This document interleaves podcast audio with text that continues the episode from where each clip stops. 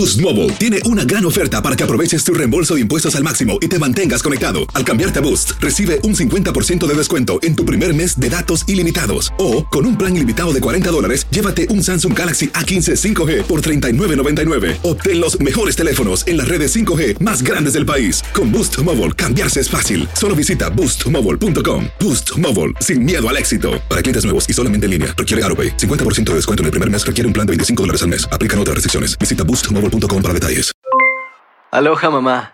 ¿Dónde andas? Seguro de compras. Tengo mucho que contarte. Hawái es increíble. He estado de un lado a otro con mi unidad. Todos son súper talentosos. Ya reparamos otro helicóptero Blackhawk y oficialmente formamos nuestro equipo de fútbol. Para la próxima te cuento cómo voy con el surf y me cuentas qué te pareció el podcast que te compartí, ¿ok? Te quiero mucho. Be All You Can Be, visitando goarmy.com diagonal español. En JCPenney tenemos infinidad de regalos para el Día de las Madres hasta el domingo. Ahorra hasta 40% en todo Liz Claiborne y vístela de pieza a cabeza con la última moda. Además, aprovecha las ofertas Yes Please, con diamantes y piedras preciosas a 25 dólares para miembros de JCPenney Rewards. ¿Aún no eres miembro? Inscríbete. Es fácil y gratis. Y regálale a mamá todo lo que se merece. JCPenney. Vale la pena. Ofertas válidas hasta el 12 de mayo en selección de estilos. Aplican otras exclusiones. Joyería se excluye de los cupones. Detalles en la tienda jcp.com. Cassandra Sánchez Navarro junto a Catherine Siachoque y Verónica Bravo en la nueva serie de comedia original de VIX, Consuelo, disponible en la app de VIX ya. Hoy en Buenos Días América estuvimos cargados de información. Conversamos con Indira Pardillo, portavoz del Aeropuerto Internacional de Miami, a propósito de la cantidad de personas que viajaron en medio de este aeropuerto en el sur de la Florida. Richard Díaz, abogado penalista concentrado en casos de extradición y narcotráfico, nos comenta del caso de Alex Saab, presuntamente testaferro de Nicolás Maduro, porque el Tribunal de Cabo Verde aprueba la extradición a Estados Unidos. Miriam Cires, médico fármaco epidemióloga, profesora de Barry University, aumentan los casos de la nueva variante del coronavirus en Estados Unidos. Ángel Leal, abogado constitucionalista, nos viene a hablar del por qué hoy es un día determinante para la democracia en Estados Unidos. Jorge Rivera, como todos los miércoles, abogado de inmigración, viene a responder a las preguntas de nuestros oyentes. Y Juan Carlos Bejarano, periodista en Londres, nueva cepa del coronavirus obliga al cierre de Inglaterra. Usted es bienvenido, usted es parte de este show, este programa es suyo. 1-833-867-2346. Nos vamos de inmediato a Miami para conectar con Indira Pardillo. Ella es portavoz del Aeropuerto Internacional de Miami. Muy buenos días, Indira. Gracias por tomar nuestra llamada. No, muy buenos días a ustedes y gracias siempre por la invitación. En muchos lugares eh, acá en los Estados Unidos ha sorprendido la cantidad de personas que se han movilizado por las fiestas eh, recientes. ¿Cuál ha sido el caso en el Aeropuerto Internacional de Miami? Bueno, pues nosotros eh, desde que comenzaron los viajes por la fiesta, que nosotros nosotros siempre estimamos que es un periodo de 17 días a partir justamente del 23 de diciembre hasta el hasta el 6 de enero, hasta hoy, pues rebasamos el millón de personas que han viajado a través del, aeropuerto de Miami. De hecho, el día récord para nosotros desde que comenzó la pandemia fue este domingo pasado, llegando casi a los 90 mil pasajeros eh, al día. Ahora, Indira, eh, con relación a la misma fecha, en años anteriores, ¿cuál ha sido el porcentaje de los que viajaron esta vez? Bueno, estamos un 54% por debajo en, en esta misma fecha del año pasado, el año, en el 19, perdón, eh, transitaron por el aeropuerto alrededor de 160 mil pasajeros en el día. Todavía es una diferencia eh, considerable con respecto al 2019, pero para nosotros es una es una cifra importante porque la, o sea, usted, todos saben que la actividad disminuyó drásticamente cuando comenzó la pandemia, entonces este aumento significativo de pasajeros pues ha traído eh, como consecuencia una, un mayor volumen de operaciones en el aeropuerto eh, en general y por lo tanto es importante, pero sí, aún estamos un 54% por debajo en comparación con el 2019. Ahora, Indira, a mí me, me genera curiosidad el por qué se generó esta, este récord dentro de la pandemia y por qué consideras que fue prácticamente el 50% de los que viajaron en la misma fecha el año pasado? Sabemos que las recomendaciones de los expertos eran prácticamente no viajar, ¿no? Y no juntarse con personas que no vivían con ellos bajo el mismo techo. Pero ¿tú crees que esta cifra se debió a que la cantidad de aviones no estaban disponibles o a que las personas decidieron no viajar? Yo creo que es porque las rutas no están disponibles, es porque los aviones no están disponibles. Muchas aerolíneas han tenido que cancelar, como ustedes bien saben, sobre, todo las aerolíneas eh, que hacen, que van a vuelos internacionales, que operan vuelos internacionales, tuvieron que cancelar esas rutas y muchas inclusive se quedaron sin, sin, sin operar, muchas han tenido que irse en bancarrota. Y creo que esa ha sido la razón principal por la cual no viajaron más personas el fin de año, más que por la, la propia eh, razón o la, la, propia decisión de las personas de, de, no viajar. Creo que es por la, por la falta de rutas. Eh, o sea, la, las personas han estado confinadas por mucho tiempo y sí es verdad que la CDC ha eh, sugerido que las personas no viajen, pero aún así creo que tomando las medidas necesarias eh, y siguiendo los protocolos establecidos por los gobiernos eh, estatales, federales y locales, se puede viajar. El aeropuerto de Miami es un lugar que nosotros estamos constantemente limpiando, estamos siguiendo los protocolos estrictamente de, limpieza y de seguridad y las aerolíneas también lo están haciendo. Entonces creo que tomando las medidas necesarias se puede viajar sin ningún problema. O sea que podríamos presumir, Indira, que si existieran más aviones disponibles, seguramente la cantidad de personas transitando por el aeropuerto internacional de Miami hubiese sido mayor. Es muy probable, es muy probable, sí. Mm. Eh, eh, me, me, genera también mucha curiosidad en, en, este caso, en estas fiestas, cuando sí, la gente se, se dispuso a viajar, como ya nos lo estás comentando, los aviones iban llenos, eh, ¿había alguna eh, coordinación especial o definitivamente hay aerolíneas, porque sabemos que es una decisión de cada aerolínea mantener el puesto de por medio y el distanciamiento social? ¿Cómo se maneja eso internamente, Indira? Bueno, como bien dices, eso es, es de, determinación de la aerolínea. Hay aerolíneas que han dejado los, asientos de por medio y otras que no. Eh, lo que sí es mandatorio es tener la máscara puesta en todo momento y, por supuesto, mantener la distancia social mientras estén fuera del avión, o sea, mientras estén en el aeropuerto. Nosotros tenemos eh, marcas en el piso, tenemos personal dedicado exclusivamente cerciorarse de que los pasajeros mantengan la distancia social y se mantengan con las cámaras, eh, con, perdón, con las máscaras puestas. También los aviones han implementado un nuevo sistema de, de aire, o sea, de filtración de aire que mata el 99% de las bacterias y esto es importante que, que, los pasajeros y la comunidad lo sepa, eh, que es más, el aire que se respira dentro de los aviones es mucho más puro que el aire, por ejemplo, que se pueda respirar dentro del mismo aeropuerto, por ejemplo, aunque las, las normas para el aeropuerto son mucho más estrictas. Pero sí, realmente eh, las aerolíneas no todas han determinado eh, vender el asiento del, del medio, otras sí, pero las regulaciones siguen siendo las mismas, además de que se están sanitizando los aviones después de cada vuelo, eh, con un equipo especial y con unos eh, ingredientes especiales. Por lo tanto, esas regulaciones existen para los aeropuertos, para las aerolíneas, pero sí depende de cada, aerolínea que vendan el asiento o no del, del medio y otro tipo de regulaciones también. Pero por lo general se ha mantenido de esa manera. Y los pasajeros hasta ahora en el aeropuerto de Miami la han seguido al pie de la letra, no ha habido eh, mayores inconvenientes al respecto. Indira, una última duda en el ranking de los aeropuertos en los Estados Unidos que más tránsito tiene. ¿En qué lugar se ubica el Aeropuerto Internacional de Miami? Ahora mismo estamos en, el, en uno de los primeros 10. Nosotros estamos en uno, no sabría exactamente qué posición, pero sí estamos dentro de los 10 aeropuertos más transitados de los Estados Unidos, sobre todo eh, para conexiones hacia Latinoamérica y Europa. Aunque ahora la concentración está en vuelos domésticos, eh, pero sí estamos dentro de los 10 aeropuertos más eh, transitados de los Estados Unidos. ¿Y el primero sigue siendo el de Atlanta?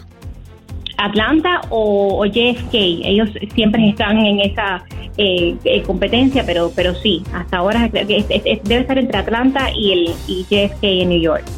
Indira, agradecemos tu disposición, tu paciencia por atendernos. Eh, gracias por estar aquí con nosotros en Buenos Días América. Un placer siempre. Gracias por la invitación. Que tenga buen día. Allí escuchábamos a Indira Pardillo, portavoz del Aeropuerto Internacional de Miami, hablándonos de cuántas personas viajaron para la Navidad y el fin de año a través de los aviones que parten y entran eh, desde el Aeropuerto Internacional de Miami. Bueno, nos vamos de inmediato con nuestra próxima invitada. Hoy miércoles, como saben, atacamos el tema de salud frontalmente y hoy Miriam Cires, médico farmacoepidemióloga, profesora de Barry University. La doctora se ríe porque por fin lo dije bien después de cinco intentos. Gracias por estar con, con nosotros, doctora. Muy buenos días y muchas felicidades en este 2021 que recién comienza. Sí, señor. Eh, qué deseo, qué deseo decirles de todo corazón, que no nos confiemos. La pandemia está en marcha, no se ha detenido. El virus es muy hábil y ha hecho mutaciones. Esta, una de las mutaciones le permite penetrar con mayor rapidez en los tejidos blancos en el cuerpo, entiéndase en el aparato respiratorio o cualquier otro órgano que el virus decida atacar, porque la famosa espiga va a penetrar más rápidamente y permanece más tiempo asociada a las superficies de los tejidos que constituyen su órgano blanco. Es por ello que las personas a veces se confían, ya tenemos la vacuna. Recuerden que la vacuna no va a llegar inmediatamente a todos por un problema de disponibilidad. Es imposible. En este gran país viven más de 300 millones de personas y todos, absolutamente todos, tienen derecho a recibir la vacuna, pero no hay capacidad productiva ni aquí ni en ningún otro lugar del mundo para poder satisfacer las demandas crecientes de la vacuna. Y es que justamente, doctora, aquí se juntan varios aspectos importantes. En principio, lo que acaba usted de mencionar, no hay vacuna para tanta gente, al menos en este momento. Número dos, em, hay una nueva cepa rondando el mundo y que ya llegó a los Estados Unidos. Número tres, la vacuna no te hace inmune de manera inmediata, por lo que ya han dicho los expertos. Entonces, ¿qué debemos, o sea, es decir, vamos a reiterar, ¿qué es lo que nos toca a cada uno de nosotros, doctora? Ok, a cada uno de nosotros, ¿qué nos toca? ¿Cuál es la vacuna que tenemos en la mano? La máscara. Es la mejor vacuna que tenemos en estos momentos. La máscara. Se ha visto que en estos festejos de Christmas las personas no han respetado, porque hay que ser sincero con uno mismo, no han respetado las medidas de aislamiento voluntario social. Han continuado con reuniones, han asistido a fiestas, han asistido a estadios, con actividades masivas en diferentes estados. Entonces, ¿a dónde vamos a llegar? Es por ello que se ha visto ese boom de nuevos casos. Quiero decirle que e-, es notorio Estamos como cuando al comienzo. El epicentro ahora se ha multiplicado. Está en diferentes estados. Hay estados que tienen una sobresaturación de las instituciones hospitalarias. ¿Y esto por qué? Porque no decidimos cuidarnos, porque no decidimos quedarnos en la casa, porque es fin de año. Es que puede ser el fin de año definitivamente para algunas personas si deciden no respetar la máscara. Doctora, al primero de enero, la Universidad Johns Hopkins registraba más de 20 millones de personas contagiadas en Estados Unidos y curiosamente esa era la misma cantidad de personas que el gobierno actual planeaba haber vacunado antes de terminar el año 2020. Sin embargo, se han presentado una serie de demoras y a duras penas estaríamos rondando los 3 millones de personas inoculadas hasta el momento. ¿Qué pasó?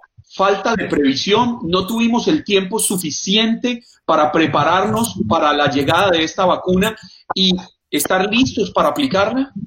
¿Qué es lo que pasa con la vacuna? Una de las vacunas, la de eh, Pfizer BioNTech, tiene la famosa cadena de frío, que hay que cumplirla. Por lo tanto, ya la cadena de frío tan extrema pone limitaciones a la aplicación de la vacuna en diferentes puntos donde no se pueda garantizar esta cadena de frío. Al mismo tiempo está el personal, el profesional que tiene que inyectar a las personas. No puede ser cualquiera. Tiene que ser un personal que está entrenado a trabajar en esas condiciones con ese tipo de preparado. Porque lo que hay es que evitar perder vacunas. ¿Verdad? Las tenemos en escasez. Porque no es que sea escasez, es la capacidad productiva que está también saturada, porque recuerden que no solo ellos le están proviendo vacunas para Estados Unidos de América, ellos tienen compromisos establecidos con otras naciones, como por ejemplo Inglaterra. Inglaterra abrió fuego con la vacuna primero. Aquí, como es lógico, la FDA es estricta y hasta que no tuvo más información no decidió darle la aprobación a la vacuna, lo cual representa una protección para todos nosotros. Pero no hay, no hay físicamente lo esperado. Se previó esa cifra, como ustedes muy bien mencionaban, pero en la realidad, siempre la realidad va a estar distante de la de lo que ocurre eh, cuando uno hace eh, proyecciones, se, se, se establecen escenarios futuros de acción y no todos los escenarios futuros se pueden satisfacer. Es mm. por ello que la persona tiene que seguir cooperando y la persona tiene que respetar el aislamiento social, que ya es obligatorio, es decir, no a estar en su casa encerrado, pero el uso de la máscara se exige en todos los estados y las personas tienen que respetarlo. Se ve personas caminando todavía en las calles, vecinos conversando sin máscara, y entonces, ¿qué estamos haciendo? O peor aún, doctora, usted ve a la gente caminando con máscaras, pero las máscaras aquí abajo. Exacto, en la barbilla. la papada. Ah, por aquí es que uno no, por aquí es que nos infectamos. No hay orificios, los orificios están aquí y en la boquita, y lo otro en los ojos. Si no tenemos, y las, los 10 deditos, si no nos lavamos las manos, no estamos haciendo nada. Vamos a sí. Yo quiero hablar un poquito de la, de la nueva cepa. Ya usted explicaba cómo era eh, mm, y cómo, cómo llegaba a nosotros. Pero yo lo que pensé en cuanto se confirmó de una nueva cepa y luego la llegada a los Estados Unidos es, podría generarse una tercera, una cuarta y vivir eh, eh, en esta bicicleta horrorosa de pandemia por mucho tiempo. No se ría, doctora, pero es que me preocupa mucho. No, no, yo, tú estás diciendo algo que uno en realidad no es que me quieras reír, pero es que lo estamos diciendo desde el día número uno. Hay que aprender, por ejemplo, la pandemia que siempre tomamos como patrón de oro para hacer comparación. El flu español, que se le llamó así, 1918 mató 50 millones de vidas en el mundo entero y duró tiempo. Una pandemia está, puede estar dos años porque las ondas, las olas, como las quieran llamar, aquí podemos decir que con esta pandemia el único país que puede decirse que ha entrado en una nueva ola, quizás ha sido Nueva Zelanda. ¿Por qué? Porque ellos lograron controlar y tener un periodo de tiempo de más de 14 días sin nuevos casos detectados. En Estados Unidos eso nunca ha ocurrido. ¿A qué se debió principalmente, doctora? Al aislamiento, aislamiento mm. social. Cuando usted establece límites de frontera y usted pone a todo el mundo a vivir, lo cual es imposible en un país como este. Por eso es que usted no puede decirle a todo el mundo quédese dentro de su casa, pero la persona tiene que tener compromiso social. Eso es otra cosa, la responsabilidad individual. Sabe que me hace recordar un, un, algo que escribió mi esposa en la cuenta de ella de Twitter, en la que decía que una cosa es que nos digan que tenemos que aprender a vivir con el virus, porque eso es un hecho real, pero otra cosa es, parece que es lo que estamos viviendo y otra cosa es salir a buscarlo, salir a buscarlo de frente, porque estamos empeñados en enfermarnos. Me daría la impresión cuando esporádicamente, por alguna razón obligatoria, tengo que salir a la calle, es lo que veo. Así es, así es. Ese mismo razonamiento que ustedes están haciendo, yo creo que representa un aporte valioso para la población. No salgamos a buscar el virus. Si usted tiene la posibilidad de trabajar desde su casa, ¿por qué va a salir? No es el fin del mundo, es el comienzo del año. Por lo tanto, tenemos muchos más meses para poder disfrutar en familia, en grupo. Vamos a ser disciplinados y a proteger a nuestros amigos, a nuestra familia y a nosotros mismos.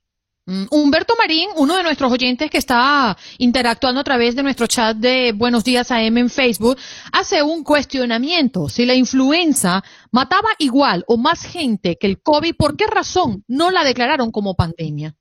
No, la influenza que estoy hablando yo fue la pandemia que es más, que ha sido más desastrosa en el mundo entero.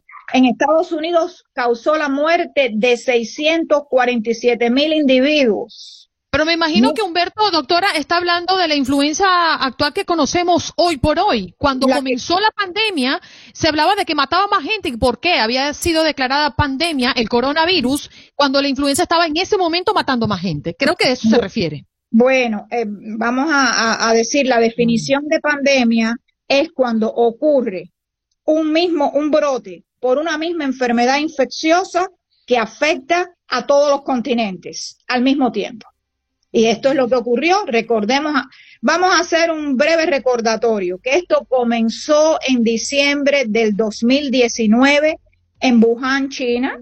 De ahí se empezaron a notificar los primeros casos en enero del 2020 Posteriormente, alrededor del 16-17 de marzo del 2020, la Organización Mundial de la Salud la declaró pandemia porque se vieron afectados todos los continentes, países de diferentes áreas del mundo. ¿Qué pasa con el flu? El flu es una endemia. ¿Cuál es la definición de endemia? Endemia significa que constantemente en un país hay un grupo de personas que se enferman del flu, de la influenza. Eso es lo que ocurre en Estados Unidos de América, por ejemplo, que casi siempre hay un flu que decimos que es el flu del verano y el flu del invierno. Pero es que el, sí. el tiempo siempre se nos hace corto con usted, pero ya me están sonando la musiquita y esto quiere decir que la tengo que despedir. Un abrazo, gracias. Gracias por estar con nosotros. Cuídense mucho, usen la máscara. Seguro. Miriam Cines, médico fármaco epidemióloga, profesora de Barry University.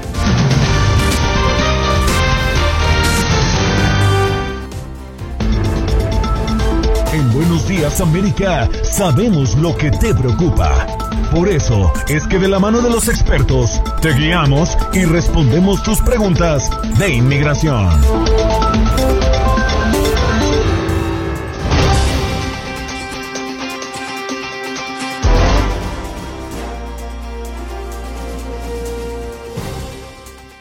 Puntos importantes y como te lo dije, elegante de pie a cabeza. Bueno, de pie a cintura, no sé si, perdón, de, cabeza a cintura. Reina, le ruego. No, no, mire, mire, no. Ah, no. A verte los zapatos, a verte los zapatos, prueba de fuego. A ver. Mira, pero Dios Ah, no, no, no, no, no, no. Eso sí, Ángel dijo, a mí ustedes no, me vienen con retos. Vino dateado, Juan Carlos. A mí no me vienen a retar de que me ponga de pie, yo me pongo de pie antes de que me digan algo. Lo, lo que sí voy a retirar de, la, de, los medios de comunicación porque me trabé con constantinopolizarse. Andrea me trabó ahí, no, no, lo, no lo puedo hacer. Constantinopolizarse. Para que sepa, doy, doy un curso todos los sábados a las 2 de la tarde de trabalengua. Pues, pues, me registro, me hace falta. Bueno, por, más que trate, no pude. No, no, no, eh, yo sé que es complicado. Pero bien, abogado, hoy es un día importante y queremos que nos explique por qué. Eh, hoy el Senado y la Cámara se reúnen para abrir y contar los certificados de votos de los 50 estados y el Distrito de Columbia, pero se habla de que es una fecha clave para las quejas electorales de Trump. ¿Por qué? Porque es la fecha constitucional para certificar el resultado electoral del voto del colegio electoral. Ya después de hoy no hay marcha atrás y lo próximo que sigue de ser electo eh, el candidato Joseph Biden es la juramentación el 20 de enero. Así que hoy... Eh, disculpe. No, adelante. Sí, no, eh, básicamente después de hoy ya lo que quiere la juramentación. Así que básicamente este es el último paso a tomar para determinar nuestro próximo presidente. Ángel, al presidente Donald Trump en sus reclamos, que hasta el momento han sido rechazados más de 60, 70 veces por cortes del Estado, por cortes estatales, por jueces de diversas inclinaciones políticas, incluso han sido rechazadas dos veces por la Corte Suprema, donde él puso a tres jueces. De nueve, una tercera parte él la nombró y aún así ha sido rechazado porque no hay pruebas. Después de hoy, le quedarían argumentos para aferrarse al poder o de aquí en adelante garantizaríamos una transición pacífica y ya retomaríamos el rumbo normal como democracia que somos. Sí, eh, ya después de hoy no le queda más recursos. Eh, de hecho, hay quien argumenta de que ni siquiera le queda recursos el día de hoy, ya que eh, el día de hoy este, este proceso de certificación del voto electoral es más bien ceremonial, es un, es un, es, algo parlamentario, pero realmente no debe de cambiar el voto del colegio electoral que ocurrió el 14 de diciembre. Pero a su pregunta concretamente, después de hoy ya no hay más nada que hacer y eh, eh, debe de suceder una transferencia pacífica del poder ejecutivo que es la virtud más grande de nuestra democracia. Si es que hemos exportado una cosa al mundo entero, ha sido la transferencia pacífica pacífica del poder ejecutivo después de elecciones democráticas, así que puede que exista algún tipo de, comunicación, manifestación, eh, quejándose de todo el proceso. De hecho, ya sabemos que se está quejando el vicepresidente Pence porque no va a tomar un papel más allá de lo que la Constitución le permite, que es simplemente abrir los sobres del conteo de los votos electorales de cada estado, pero técnicamente ya no hay más nada que hacer a partir de hoy. Considero que lo ha dejado muy claro, abogado, pero quiero insistir en aclarar el punto. Mm, particularmente opino que todo lo que está haciendo Donald Trump es estratégico, que quizás hasta él está convencido de que todo el proceso ha estado por los canales eh, regulares y sin fraude Solo que bueno, está preparando una camita en conjunto a otro, otros personajes de la política para un posible relanzamiento, ¿no? Eh, como candidato a presidente dentro de cuatro años. Pero después de hoy, ¿hay lugar de alguna acción jurídica por parte del presidente Donald Trump o ya esto queda totalmente sellado? Totalmente sellado por la independencia de poderes pudo haber habido algún tipo de acción jurídica hasta el día de hoy. De hecho, el último caso que la Corte Suprema pudo haber considerado fue rechazado por la Corte Suprema, es decir, que ni siquiera consideraron el caso, así que ahora queda en manos del Congreso constitucionalmente y después de la afirmación o la certificación del voto electoral, simplemente ya es eh, el, día de juramentación. Ya esto está fuera de las manos de las Cortes, ahora le toca al Congreso. Ángel, ha trascendido, según información publicada por eh, The New York Times y la cadena CNN, que el vicepresidente Mike Pence habría notificado al presidente Donald Trump en un almuerzo en el transcurso de esta semana de que él no tiene la autoridad para desconocer los resultados del colegio electoral y que básicamente su función es netamente protocolaria. Desde su conocimiento legal, ¿esto es así o puede el vicepresidente Mike Pence desconocer los resultados del colegio electoral. Boost Mobile tiene una gran oferta para que aproveches tu reembolso de impuestos al máximo y te mantengas conectado. Al cambiarte a Boost, recibe un 50% de descuento en tu primer mes de datos ilimitados. O, con un plan ilimitado de 40 dólares, llévate un Samsung Galaxy A15 5G por $39.99. Obtén los mejores teléfonos en las redes 5G más grandes del país. Con Boost Mobile, cambiarse es fácil. Solo visita boostmobile.com. Boost Mobile, sin miedo al éxito. Para clientes nuevos y solamente en línea, requiere AroPay. 50% de descuento en el primer mes requiere un plan de 25 dólares al mes. Aplican otras restricciones. Visita boostmobile para detalles. Es así, protocolaria, él no puede conocer los resultados del colegio electoral con tan, simple, con tan simple de leer la decimasegunda enmienda de la Constitución. Cualquier estudiante de derecho de primer año puede eh, determinar lo que acabamos de decir. El vicepresidente simplemente tiene la función de abrir los sobres del voto electoral de cada estado. Ni siquiera contarlos. Simplemente abrir el sobre y entonces pasárselo a una persona que va a estar ahí, de hecho son bipartidistas las personas de, de ambos partidos, que son los que van a literalmente contar los votos. Ahí es donde pudiéramos ver este proceso de elección por parte de un representante y un senador, y entonces hubiera un debate, pero al final de cuentas, si un voto mayoritario en ambas cámaras, no va a cambiar el voto elector, del elector. Abogado, si me lo permite, quisiera ir a las elecciones de Georgia. Está haciendo noticia, información de último momento y acaba de confirmarse que el demócrata John Ossoff se adjudicó la victoria al segundo escaño del Senado en Georgia. ¿Eso se traduce en qué, abogado?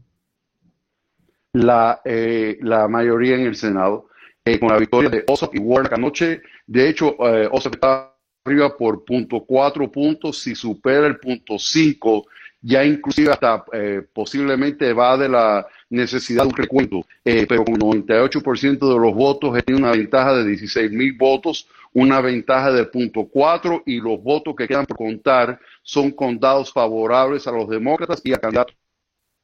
Eh, de esto suceder y, oficialmente ser nominado, eh, eh, nombrado senador electo del estado de Georgia, ya hubieran 50 senadores por cada partido. ¿Qué pasa? Que el empate lo decide la vicepresidenta que se convierte en presidenta del Senado, Kamala Harris. Entonces, con esto, ahora van a poder nominar a Chuck Schumer como el líder mayoritario del Senado, no Mitch McConnell. Y esto es súper importante porque, entre otras cosas, el líder del Senado, en este caso, presuntamente Schumer, después de estas elecciones, controla la agenda del Senado, los proyectos de ley por los cuales se puede votar, eh, las nominaciones para los puestos del gabinete del presidente y el señalamiento de jueces. Así que el, cambio de control de el partido del Senado en conjunto con la Cámara de Representantes y la Casa Blanca le da a los demócratas control de las tres ramas eh, de nuestro gobierno. Lo decía yo ayer en una conversación que teníamos con Raúl Peinbert Ángel y decía yo quisiera, y parece que todo se está dando para que así queden las cosas, que ganaran los dos candidatos demócratas, porque quiero poder exigirle desde los micrófonos al presidente electo Joe Biden que le cumpla a los hispanos en este país, que le cumpla a los inmigrantes, que abra un camino hacia la legalidad que tanto han venido esperando por décadas, más de 30 años esperando una reforma migratoria que les dé un estatus en este país que realmente es el país de ellos. ¿Usted le ve la voluntad al gobierno para lograrlo? Sí, de hecho, eh, me trasnoché anoche porque entendiendo la importancia de esta contienda electoral de Georgia y el control mayoritario, esto va a permitir de que se pueda presentar un proyecto de ley eh, eh, para una reforma inmigratoria. La última vez que tuvimos esta oportunidad en el 2013 con el grupo de ocho, no se dio por pocos votos. Indiscutiblemente va a tener que ser un proyecto bipartidista porque como quiera que sea, hay que convencer a 60 senadores para que no eh, obstruyan la posibilidad de que se apruebe el proyecto de ley, pero ya con la mayoría, al menos el proyecto de ley de reforma inmigratoria llega al Pleno del Senado porque Schumer es quien controla la agenda del Senado. Entonces, ya tanto la Cámara de Representantes como el Senado pueden presentar sus eh, respectivos proyectos de ley respecto a la reforma migratoria va a haber una negociación entre los dos partidos, va a haber una conciliación entre las dos cámaras, pero por primera vez en muchos años estoy muy esperanzado de que podemos eh, esperar, espero el primer año del mandato del presidente electo Biden, un proyecto de ley que eh, reforma nuestro sistema de inmigración que tanto lo necesita y que tanto lo necesitamos nuestros inmigrantes que han trabajado arduamente, han aportado al país y nos han ayudado eh, muchos de ellos eh, con trabajos de, primera instancia, de emergencia durante la pandemia, en ayudarnos a superar este tiempo tan difícil. Así que ojalá Dios quiera que así sea. Estoy totalmente de acuerdo con la opinión de su invitado.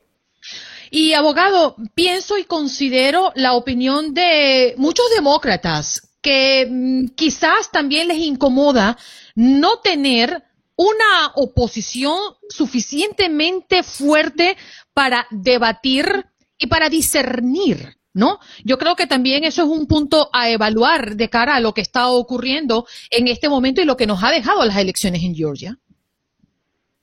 Bueno, sí, eh, indiscutiblemente creo que ya las alegaciones de un presunto fraude electoral pierden peso porque es que si hubiera habido un fraude electoral, ¿cómo es posible que a, menos de tres meses o a dos meses de elecciones presidenciales o generales, todavía vemos un resultado muy consistente con el que vimos en la contienda presidencial, eh, con porcentajes muy similares. O sea, que el país un cambio, el país quiere, antes de todo, ayuda con la pandemia del COVID y creo que lo que el en, en algún momento, creo que el electorado tal vez quiso el poder dividido, pero parece ser que lo que al menos el estado de Georgia y el país está pidiendo ahora es que el país, el poder se consolide en un partido que pueda actuar. Lo que el país está pidiendo es acción. como Juan Carlos señaló anteriormente. Ángel, ¿no le parece que es simbólico el hecho de que el reverendo Rafael Warnock, eh, Warnock se haya convertido en el primer hombre de raza negra en ocupar un escaño federal en el Senado por Georgia, justo en una disputa histórica tan trascendental?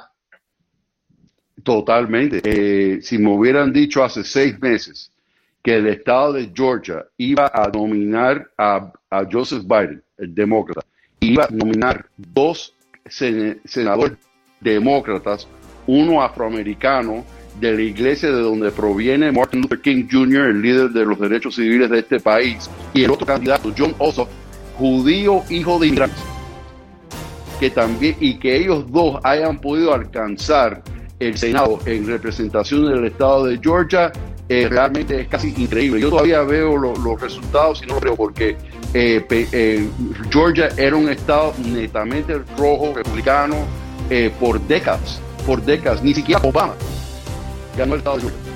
Sin embargo, dejó la organización a nivel de partido para que siguieran luchando el Estado, para que por lo menos se convirtiera en un Estado morado, es lo que actualmente, pero un Estado morado cuyos senadores y presidente electo son demócratas. Abogado, el tiempo se nos terminó, pero siempre es un placer conversar con usted y le agradecemos su tiempo. Nos vamos de inmediato con nuestro abogado porque es nuestro, de nadie más. Abogado Jorge Rivera, muy buenos días. ¿Cómo está? ¿Cómo amanece? Buenos días, felicidades a ustedes, a toda nuestra gente. Estamos con nuevas energías y grandes expectativas para el 2021. Sí, señor, revisando un poco lo que nos ha dejado el 2020, pero sobre todo lo que está en vigencia para este 2021. Entendemos que Trump extiende la suspensión de ciertas residencias. ¿Cuáles son esas residencias? Bueno, eh, son las residencias de las personas que tienen que ir a la embajada americana y ahí van dos grupos. Lo que cuando un residente o ciudadano pide a sus familiares que están fuera del país, y tienen que ir obviamente a la embajada para su entrevista, están suspendidas esas residencias y también cuando se pide el perdón dentro de los Estados Unidos y tienen que ir a la embajada americana a recogerla.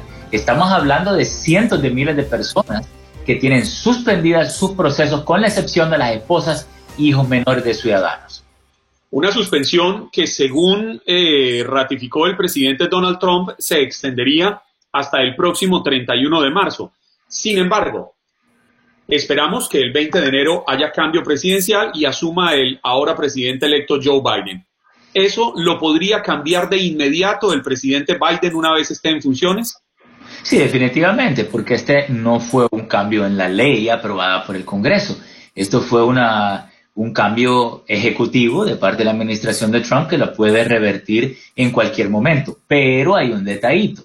Recordemos que en cuatro años Trump hizo más de 400 cambios eh, en inmigración. Así que va a durar un tiempo, posible que pueda durar más de un año en revertir muchas de las medidas eh, en contra de los inmigrantes de la administración actual. Así que ese es un detallito, esperemos que sea más rápido, primero Dios.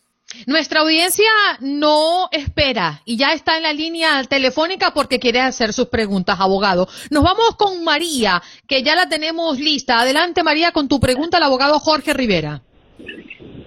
Ah, ok, buenos días. Tengo un familiar que tiene treinta y pico de años aquí en el país. Ha llenado Incontá desde el día uno. Tiene un social que es legal porque una vez aplicó para la ley Lula, pero se cayó no tiene trabajo y quiere saber qué posibilidad tiene él de, de, coger su retiro, de, de, que le paguen su social, de que le den su retiro de social, del social. ya tiene edad para eso. Si él no está legal, el beneficio del seguro social no se lo van a dar, porque la persona tiene que estar legal dentro del país, ser ciudadano, ser residente. Así que eh, ahí la clave sería ver cómo lo podemos legalizar a través de un familiar, la ley de 10 años, la visa U como víctima de crimen. Y una vez teniendo sus papeles, entonces ya se abre esa posibilidad, pero si no los tiene, no le van a dar esos beneficios. Gracias María por comunicarte con nosotros y queremos reiterarle a la audiencia Gracias. Que el 1833-867-2346 es la línea que usted puede usar para comunicarse con el abogado y hacer sus preguntas con referencia a inmigración. Sergio, adelante con tu pregunta. Buenos días. Ah, tengo una aplicación bajo la 245i y pues mi, ah, solo mi pregunta era de que si hay una legalización esto adelantaría o ayudaría en algo. Pues claro, porque la 245i te da el derecho de pagar una multa de mil dólares por eh, haber entrado, haber estado indocumentado. Entonces, eso eh, es algo buenísimo. Es más, la 245i se pudiera combinar con una petición, por ejemplo, de un empleador. ¿ok? Y entonces se paga la multa con la 245i y puedes hacer, obtener la residencia con el empleador. Hay varias alternativas, tú tienes las puertas abiertas con la 245i. Este es tu año, mi hermano. A ver, hay preguntas en el chat, eh, Juan Carlos. Sí, Andreina, permítame que había una que no entiendo bien, le estoy escribiendo a José Álvarez para que me la redondee. Sin embargo, le adelanto la pregunta de Iván Eduardo Carrillo Almendaris. ¿Cuánto está durando el proceso para la ciudadanía, Jorge? Eh, la ciudadanía está demorando aproximadamente un año, pero eh, se puede extender hasta 24 meses, o sea, de uno a dos años para la entrevista. Pero fíjense de que he escuchado de algunos casos que tan rápido como en seis meses le dan sus entrevistas, así que realmente yo diría que aproximadamente un año es lo normal en esperar.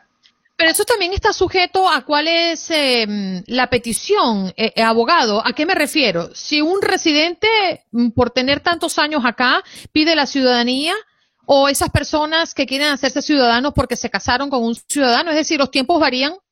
Sí, los tiempos varían, no de espera, pero de cuánto tiempo tienen que esperar para aplicar. ¿Por qué? Porque hay una regla que se llama la regla del 333. Si tú estás casada con un ciudadano por tres años, eres residente por tres años y el ciudadano tiene su ciudadanía por tres años, puedes aplicar a los tres años en vez de a los cinco. Y ahí te ahorras dos añitos. Pero una vez se aplica, a todos los tratan igual. Ok. Ya, la otra persona que nos escribe, vamos a ver si, si Jorge le entiende la pregunta, es José Álvarez. Tengo 25 años en este bello país. He salido tres veces de forma legal a mi país. ¿Qué posibilidades tengo? Tengo dos hijos menores de edad, pero lo que yo no le entiendo es qué posibilidades de qué. No sé si es residente o, o tiene algún otro tipo de visa, no sé si Jorge le entiende. Ok, él dice ah, no, perdóneme, ya acaba de aclarar. Tengo TPS. Ok, bueno, con el TPS estamos súper bien, ¿verdad? Porque si él ha salido tres veces y es una de las salidas fue antes de agosto 20 eh, de, del 2020, entonces tiene una entrada legal. Y si tiene hijos ciudadanos que son mayores de 21, lo pudieran pedir y él puede llegar a la residencia. Así que la clave sería saber cuándo fueron esos tres viajes que él hizo a su país para que uno le cuente como una entrada legal y le ayude a aplicar para la residencia. Mm. Eh, pregunta Dulce Peña, ¿la visa de petición de hermanos está en peligro? No, eh, especialmente con los cambios que hemos visto en el gobierno, la administración de Joe Biden y el nuevo Congreso, que aparentemente, eh, por las noticias que estoy escuchando ahora en la mañana, va a estar controlada ambas cámaras por los demócratas, ellos no van a hacer ningún cambio para reducir la inmigración, al contrario, probablemente van a hacer cambios para eh, ayudar a los inmigrantes. No hay ningún peligro. La esperanza que tenemos es que reduzcan los tiempos de espera, que para México tienen que esperar más de 20 años una petición de los hermanos. Ojalá que reduzcan esos tiempos de espera. Tenemos al señor Jiménez en la línea telefónica con pregunta. Adelante, señor Jiménez. Buenos días y felicidades por su programa.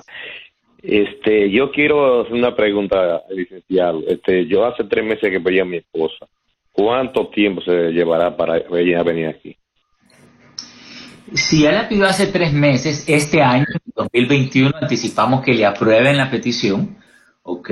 Y entonces ya sería de coordinar el proceso consular con la embajada americana para que le den su cita. Así que esa cita probablemente va a ser entre eh, finales del 2021, principios del 2022. Usted está súper bien, vamos a esperar esa aprobación, someter todo rápido y primero Dios puedan estar juntos para las Navidades. Le recordamos, a, le recordamos a todos nuestros oyentes que estamos hablando con el abogado de inmigración experto Jorge Rivera y si ustedes quieren y tienen alguna duda, alguna inquietud, pueden llamar al 1833-867-2346 que él les responde. Fernando, adelante con tu pregunta. Sí, buenos días. Eh, buenos días. por ejemplo, yo tengo, voy a cumplir 12 años que fui aprobado, eh, mi mamá es ciudadana, y pues, pero no me dan un papel más, soy mexicano, tengo 50, 50 años, quería saber qué, qué, qué, qué debo hacer o, o, qué debo de esperar. Ok, de, eh, dice de que la, lo pidió su mamá. Eh, ¿Su madre es residente o ciudadana americana? Fernando, ¿nos escuchas?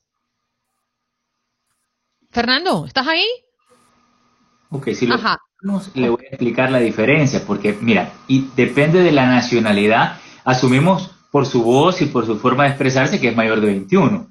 Eh, Si, mira, por ejemplo, si su madre es ciudadana americana y él es soltero, okay, actualmente están en el 2014, él dice que lleva 12 años esperando. Así que por el número de años que lleva esperando, me imagino de que su madre, que él es de México, posiblemente... Fernando está otra vez aquí, abogado. A ver, ¿qué, qué necesita usted saber? Sí, necesito saber si la madre es ciudadana americana o residente, número uno. Es, es ciudadana. Es ciudadana. ¿Usted de qué país es? México. Ah, ahí está el detalle. La madre ciudadana. ¿Usted es soltero o casado? Casado. Ok, está en el 96. Eso que imagínate, al- a, la, a la hora del 2021 son 25 años de espera. ¿Ustedes pueden creer eso? Eso es algo insólito. Eh, y él apenas lleva 12 años de espera. Entonces, esas son las cosas que necesitamos que cambien en un nuevo Congreso para reducir esos tiempos de espera. Porque imagínate, están en, agosto 22 del 96 para los hijos casados de México. Eso es algo increíble. Mi recomendación, por el momento sigamos esperando, ojalá haya un cambio, pero busquemos un plan B, busquemos alternativas porque nadie quiere esperar 12 años más en su caso, imagínense. Claro. Tenemos un solo minuto para cerrar este bloque, pero tenemos a Orlando en la línea. Adelante con tu pregunta, Orlando. Una persona que haya venido a este país y haya aplicado por la 245I, pero pero lo acogieron con un nombre cambiado. ¿Tiene chance todavía con este con este presidente de, de arreglar papeles? Sí, recuerda, hay un perdón para, por el fraude de inmigración, se llama el I-601. Si tiene la 245I, eso es una llave de oro para abrir una puerta de la residencia. Aprovechémosla y lo combinas con un perdón, hombre. Tiene solución tu caso. Abogado, para las personas que nos están escuchando al aire porque nos corresponde hacer una pausa, ¿dónde pueden encontrarlo? Sí, me pueden eh, llamar al 888-578-2276. Lo repito, 888-578-2276. Abogado, y además iniciamos este año 2021 con la buena noticia de que no habrá incrementos, ¿no? Eh, Lucis no va a pedir más dinero por trámites. Buenísima noticia, gracias por mencionarlo, Andreina, porque desestima, ya retiraron la apelación, así que por el momento no aumentamos ningún, au- eh, no esperamos ningún aumento más, así que hemos comenzado este año con, con buenas noticias. Sí, señor. Bueno, Pero que, que no se nos mueva para responderle en, la, en el corte de comerciales a los que están en el chat que hay algunas preguntas. ¿Le parece, Jorge? Claro, así que me quedo como siempre. Hacemos una pausa al aire y ya regresamos con más de Buenos Días América, agradeciendo eh, al abogado Jorge Rivera por venir y atender las preguntas de nuestra audiencia. Ya volvemos. Bien, vámonos con Juan Carlos Bejarano, periodista en Londres, a propósito de la nueva cepa del coronavirus que ha obligado el cierre de Inglaterra. Muy buenos días, Juan Carlos. Gracias por estar en Buenos Días América de costa a costa. Buenos días, Andreina y Juan Carlos. Buenas tardes aquí en Londres, donde son las 2.27 pm.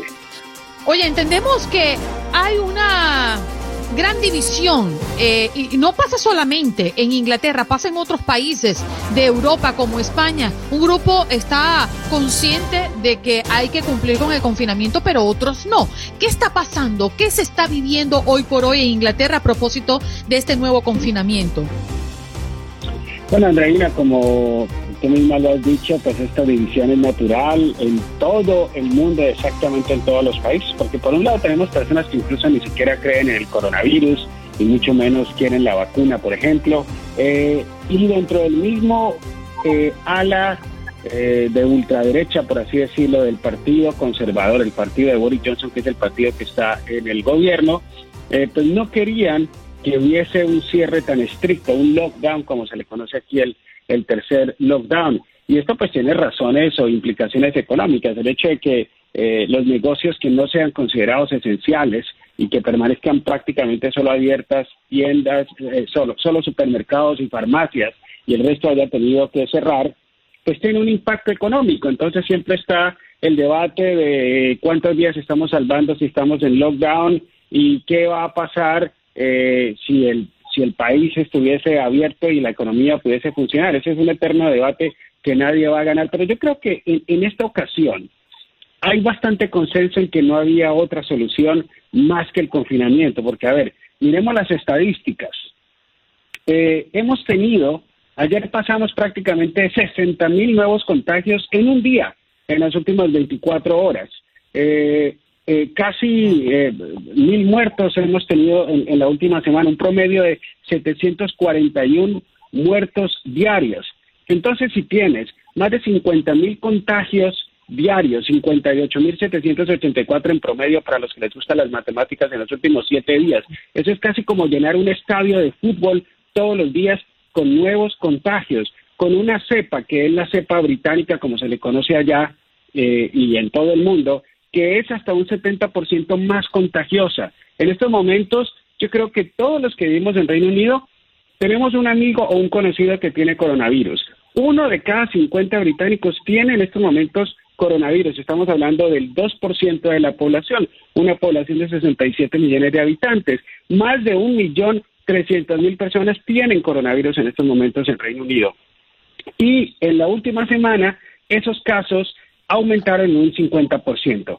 Ante esas estadísticas y teniendo en cuenta que los niños también están sirviendo de vectores de esta nueva cepa, que están llevando el virus del colegio o de la escuela a su casa, no había otra opción más que entrar en lockdown. Y la situación económica, Juan Carlos, ¿hay ayudas del, del gobierno para, para que los menos favorecidos económicamente puedan subsistir en este nuevo cierre decretado? Sí, sí, sí, ha habido ayudas eh, muy buenas. Yo creo que este es uno de los gobiernos que mejor, diría yo, se ha, se ha comportado en Europa y quizás en el mundo. Se puede decir que prácticamente dos tercios de la fuerza laboral de este país las está, los está eh, sosteniendo el Estado con dinero, por supuesto, de los contribuyentes. Eh, existe el esquema que se llama FERLO, que es FERLO es permiso entonces envían los empleados a la casa mientras estamos en este confinamiento. Ese esquema se va a mantener hasta marzo o abril para los empleados. ¿Qué es lo que hace el gobierno? Le paga, le subsidia el 80% de los salarios a estas personas. Estas personas, repito, se van a su casa. Los que son empleados independientes, eh, ya se les han hecho tres pagos equivalentes al 80% de lo que ellos hayan declarado. Eh, tres pagos de tres meses, es decir, que es como si les hubiesen pagado nueve meses eh, el 8% de lo que ellos han declarado que se ganan mensualmente. Y en febrero van a recibir un cuarto pago que cubriría otros tres meses, enero, febrero y marzo.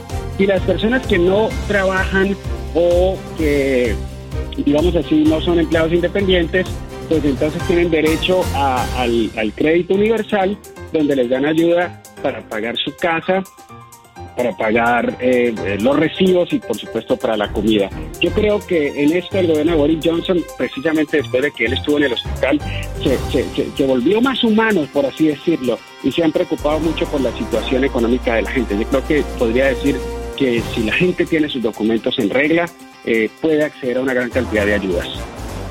Sí, definitivamente. Así que mm, agradecemos, Juan Carlos, por habernos acompañado el día de hoy. Eh, siempre decimos en este programa y estamos alertos a lo que puede estar ocurriendo en Europa porque los consideramos lamentablemente estar un paso adelante eh, con referencia al coronavirus y es muy lamentable que una nueva cepa vuelva pues a trastornar la vida de todos los ciudadanos allí en Inglaterra. Gracias por ofrecer y dar este reporte para nosotros. Boost Mobile tiene una gran oferta para que aproveches tu reembolso de impuestos al máximo y te mantengas conectado. Al cambiarte a Boost, recibe un 50% de descuento en tu primer mes de datos ilimitados. O, con un plan ilimitado de 40 dólares, llévate un Samsung Galaxy A15 5G por $39.99. Obtén los mejores teléfonos en las redes 5G más grandes del país. Con Boost Mobile, cambiarse es fácil. Solo visita boostmobile.com. Boost Mobile, sin miedo al éxito. Para clientes nuevos y solamente en línea, requiere AroPay. 50% de descuento en el primer mes requiere un plan de 25 dólares al mes. Aplican otras restricciones. Visita boostmobile.com para detalles. Cassandra Sánchez Navarro junto a Catherine Siachoque y Verónica Bravo en la nueva serie de comedia original de VIX, Consuelo, disponible en la app de VIX ya. ¿Te preocupas por tu familia? Entonces, ¿por qué darles solo huevos ordinarios cuando pueden disfrutar de lo mejor? Eggland's Best, los únicos huevos con ese delicioso sabor fresco de granja, además de la mejor nutrición, como 6 veces más vitamina D, 10 veces más vitamina E y 25% menos de grasa saturada que los huevos regulares, además de muchos otros nutrientes importantes. Así que, dales los mejores huevos. Eggland's Best, mejor sabor, mejor nutrición, mejores huevos. This is the story of the one. As a maintenance engineer, he hears things differently. To the untrained ear, everything on his shop floor might sound fine, but he can hear gears grinding or a belt slipping. So he steps in to fix the problem at hand before it gets out of hand. And he knows Granger's got the right product he needs to get the job done, which is music to his ears. Call, click Granger.com, or just stop by. Granger, for the ones who get it done.